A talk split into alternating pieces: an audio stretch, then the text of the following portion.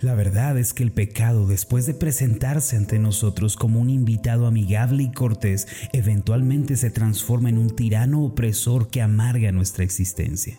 Lo que en un principio parece ser una promesa de felicidad y placer termina por convertirse en un pozo oscuro de decepción. En el libro de Job, en el capítulo 20, versículo 5, dice así, la alegría de los malos es breve y el gozo del impío por un momento. Esto significa que el camino del pecado es traicionero y engañoso como hijos de Dios, para que podamos disfrutar de una felicidad continua y un gozo eterno, debemos apartarnos del pecado y volvernos a Dios con un corazón sincero. La puerta de la gracia divina que lleva a la paz está abierta para todo aquel que rinde su vida a Dios.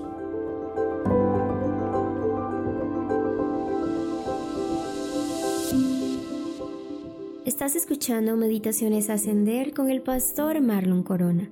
Acompáñanos a escuchar el tema de hoy, Dejemos toda idolatría, de la serie Pecados que entristecen a Dios.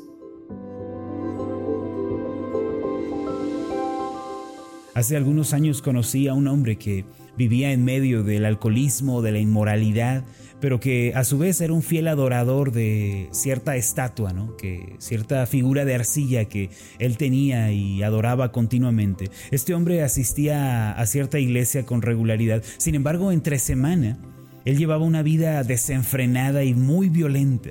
La esposa de ese hombre comenzó a asistir a nuestra iglesia y recuerdo que en una ocasión en medio de lágrimas me contó lo terrible que era vivir de esa manera.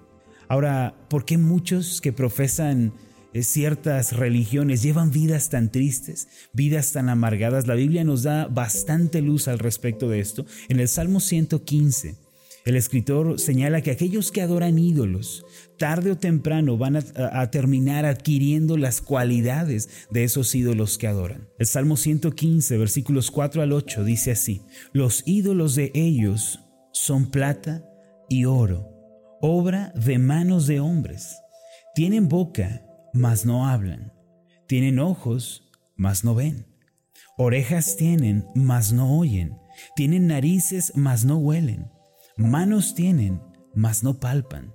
Tienen pies, mas no andan, no hablan con su garganta. Y termina diciendo el versículo 8, semejantes a ellos son los que los hacen y cualquiera que confía ellos. Este es un juicio que Dios da para la persona que adora este tipo de dioses, que tiene este tipo de ídolos en su vida. Tarde o temprano se vuelve tan insensible como son estos ídolos que a pesar de que tienen ojos no ven la necesidad, a pesar de que tienen oídos no escuchan a su prójimo, a pesar de que tienen manos y pies para hacer el bien, son incapaces de hacerlo. Cuando el centro de nuestra adoración y servicio no es el Señor, nuestra vida se va a salir de orden y se va a volver muy vacía y triste. Entre los pecados que entristecen a Dios y que le ofenden, se encuentra el pecado de la idolatría. La Biblia nos dice lo siguiente en Deuteronomio 4, versículos 15 al 19.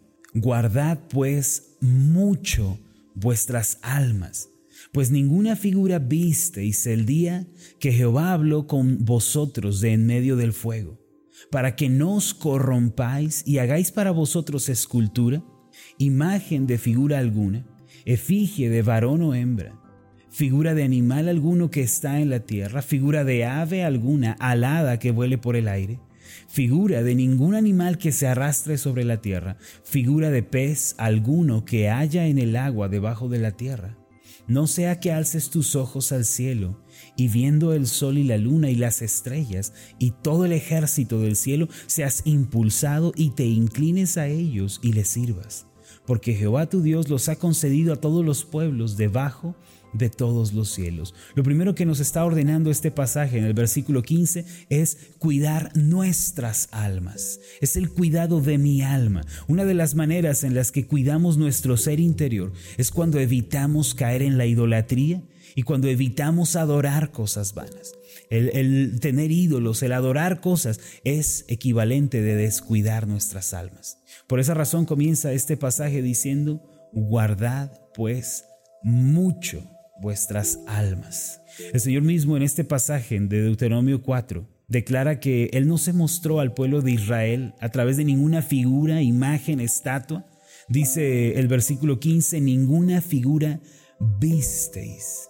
Dice el Señor, yo no me aparecí a ustedes en una forma física, yo no les dejé ver un rostro, una mano, para que ustedes vayan tras ello o traten de representarlo. Una de las definiciones bíblicas de la palabra idolatría es también esclavitud y opresión es un connotativo directo de la esclavitud y la opresión. Si ustedes lo analizan cuando vayan leyendo la Biblia, van a encontrar que todas las veces que el pueblo de Israel adoró dioses falsos, adoraron dioses de los pueblos de la tierra, ellos se volvieron esclavos y cayeron en la opresión. De modo que aquella persona que adora dioses falsos o que tiene idolatría en su vida no solo está descuidando su alma, y, la ha dejado expensas de la destrucción, sino que se ha vuelto esclavo del engaño y vive oprimido. A continuación, el Señor indica que la corrupción de la vida comienza cuando hacemos esculturas, cuando hacemos imágenes o efigies. El versículo 16 dice así, para que no os corrompáis y hagáis para vosotros escultura, imagen de figura alguna, efigie de varón o hembra. La palabra corrupción, que aparece tantas veces en la Biblia, tanto en el Antiguo como en el Nuevo Testamento, significa o se relaciona con la muerte y la podredumbre. Es como un cadáver que está en descomposición. Es algo que ha sido deformado completamente, se encuentra en un estado decadente y sin vida. La idolatría es el principio de esa corrupción en la vida. Es el principio de la ruina y la destrucción para nosotros. Ahora, ¿qué cosas nos advierte la Biblia que no debemos adorar ni idolatrar? Si leemos con detenimiento este pasaje de Deuteronomio 4, encontramos que primero no, no debemos adorar eh, ninguna figura humana o estatua, ya sea masculina o femenina. Eso es lo primero. Lo segundo, cualquier animal, sea terrestre, que vuele, que nade en el mar, y tercero, las estrellas o los astros del cielo. No debemos adorar nada de esto ni guardarle ningún tipo de reverencia. En Éxodo capítulo 20, versículos 3 al 6, dice de esta forma, No tendrás dioses ajenos delante de mí, no te harás imagen, ni ninguna semejanza de lo que esté arriba en el cielo, ni abajo en la tierra, ni en las aguas debajo de la tierra. De acuerdo con esta descripción, lo que está arriba en los cielos puede ser un ángel, puede ser un arcángel, puede ser incluso una persona que ya murió. Y nos dice la escritura que no debemos hacernos imagen de nada de esto. Ahora, de las cosas que están en la tierra, ya hablamos hombres, mujeres, animales de todo tipo. Y las cosas que están debajo de la tierra se refiere a espíritus, demonios, a la muerte incluso. No debemos hacer imágenes de nada de esto. Versículo 5, no te inclinarás a ellas ni las honrarás. ¿Qué significa esto? Significa guardarles algún tipo de respeto, valorarlas o venerarlas en alguna manera. Dice, porque yo soy Jehová tu Dios, fuerte, celoso, que visito la maldad de los padres sobre los hijos hasta la tercera y cuarta generación de los que me aborrecen. Dios llama maldad al hacer imágenes o al inclinarnos delante de ellas, pero ¿por qué razón será que Dios aborrece tanto la idolatría y la considera un acto de desobediencia? ¿Por qué será que Dios reprende tanto la idolatría? Es porque se trata de un intento necio y ofensivo de representar el poder, la eternidad a través de métodos humanos. Es degradar la deidad. Es una ofensa para Dios que nosotros tratemos de dibujarlo o de representarlo. Los cristianos no debemos nunca hacer esfuerzos por imaginarnos cómo es Dios.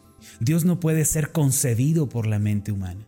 De manera que nosotros al tratar de representarlo ya estamos pecando, al tratar de atribuirle una forma física ya estamos pecando. Quien trata de representar a Dios con un dibujo, con una escultura, yo pregunto, ¿no está rebajando, no está diluyendo la deidad? Lutero escribió en una de sus tesis, la idolatría es el pecado de blasfemar degradando a Dios. Ahora, en un tono de reproche, de ira, el Señor dice en Isaías 46, 5, ¿A quién me asemejáis y me igualáis y me comparáis para que seamos semejantes? En la NTV dice así, ¿con quién me compararán? ¿Quién es igual que yo? Ahora, no solamente esto, sino que los ídolos no solo son un pecado ofensivo delante de Dios, sino que no son capaces de salvar ni proveen ninguna clase de ayuda, mis amados.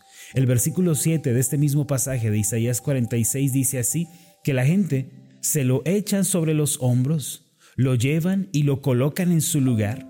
Allí se está este ídolo y no se mueve de su sitio. Le gritan y tampoco responde ni libra de la tribulación. No solo es un pecado necio delante de Dios, sino que es infructuoso para la vida, no produce ninguna clase de respuesta. El pedirle a estos ídolos, el arrodillarse delante de ellos, no libra de la tribulación, no resuelve nada. La idolatría va a corromper la vida, la va a llevar a la esclavitud y va a hacer que una persona viva en el engaño y en la opresión. Esto es algo que desde luego no le agrada al Señor. En Éxodo 32 se nos dice que los israelitas hicieron un becerro de oro y que lo adoraron comieron, bebieron y en su desenfreno hicieron actos deplorables en honor a ese ídolo. Los que fabrican esta clase de ídolos y también los que los adoran, ellos van a recibir el juicio del castigo eterno de parte de Dios. No pensemos que la idolatría es cualquier cosa.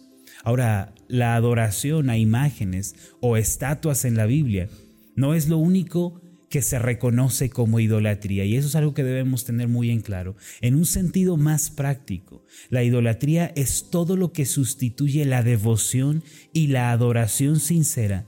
De este modo, todas aquellas cosas que toman el primer lugar en mi vida y desplazan al Señor son ídolos. Todo lo que tome ese lugar en mi vida y, y desplace mi adoración a Dios puede ser considerado como idolatría. En algunos casos, un ídolo puede ser quizá el dinero, Puede ser la fama, la belleza, puede tratarse del esposo, de la esposa, de los hijos incluso, del trabajo. Además, el apóstol Pablo dijo en Colosenses 3:5 que la avaricia es otra forma de idolatría. Quiero terminar con esta pregunta. ¿Tiene usted algo que ama por encima de Dios? ¿Hay algo en su vida que esté tomando el lugar que solamente le corresponde al Señor? Si es así, no debe tardar más, mi hermano. No debe dilatarse más, debe venir ahora mismo ante Dios y debe comenzar a adorarlo solo a Él. Esto es posible solo cuando nos arrepentimos de nuestras faltas y confiamos en Cristo. Yo les invito el día de hoy que no haya ídolos en medio de nosotros, pues esto es algo que no agrada a Dios. Déjeme orar por usted. Amado Dios y Padre Celestial, nadie te ha visto a ti. Tú no te revelaste a los israelitas en el desierto a través de una imagen, no les diste un rostro, una figura para que ellos adoraran, y asimismo es para nosotros el día de hoy. Cuánto aborreces la idolatría, cuánto estás contra este pecado, pues es tratar de degradarte, es tratar de restarte algo a ti, el Dios eterno. Señor, perdónanos si hemos estado viviendo en medio de la idolatría, si hasta hoy hemos tenido imágenes a las cuales les hemos guardado respeto, a las cuales les hemos guardado veneración y nos hemos inclinado delante de ellas. Perdónanos de este pecado y ayúdanos a removerlas de nuestra vida. Pero también, Señor, si alguno entre nosotros está dándole lugar en su mente y en su corazón a cosas, objetos, personas que estén desplazando la devoción a ti, yo te pido que también tengas misericordia y perdones este pecado. Guíanos a cada uno de nosotros a esa sincera obediencia y esa sincera entrega a ti, que tú seas nuestro único Dios al que adoramos y servimos. En el nombre de Jesús. Amén y amén. Antes de finalizar, haga esta declaración de fe conmigo. Repita después de mí. Quitaré toda idolatría de mi vida y de mi corazón, pues mi devoción y mi adoración son solamente de Dios yo solo le serviré a Él. Amén. Hola, ¿qué tal? Mi nombre es Marlon Corona, soy el pastor de la iglesia Ascender en la ciudad de Zapopan, Jalisco, en México. Le agradezco mucho por haberme seguido con esta meditación. Mi oración siempre es que usted sea prosperado en todas las cosas y goce de una buena salud, así como prospera en su alma. Le invito a que ore por las meditaciones ascender y le pregunte a Dios cómo puede usted ser de bendición para este ministerio. Las meditaciones ascender son impulsadas y apoyadas por nuestros oyentes. Reciba un fuerte abrazo, que Dios le bendiga.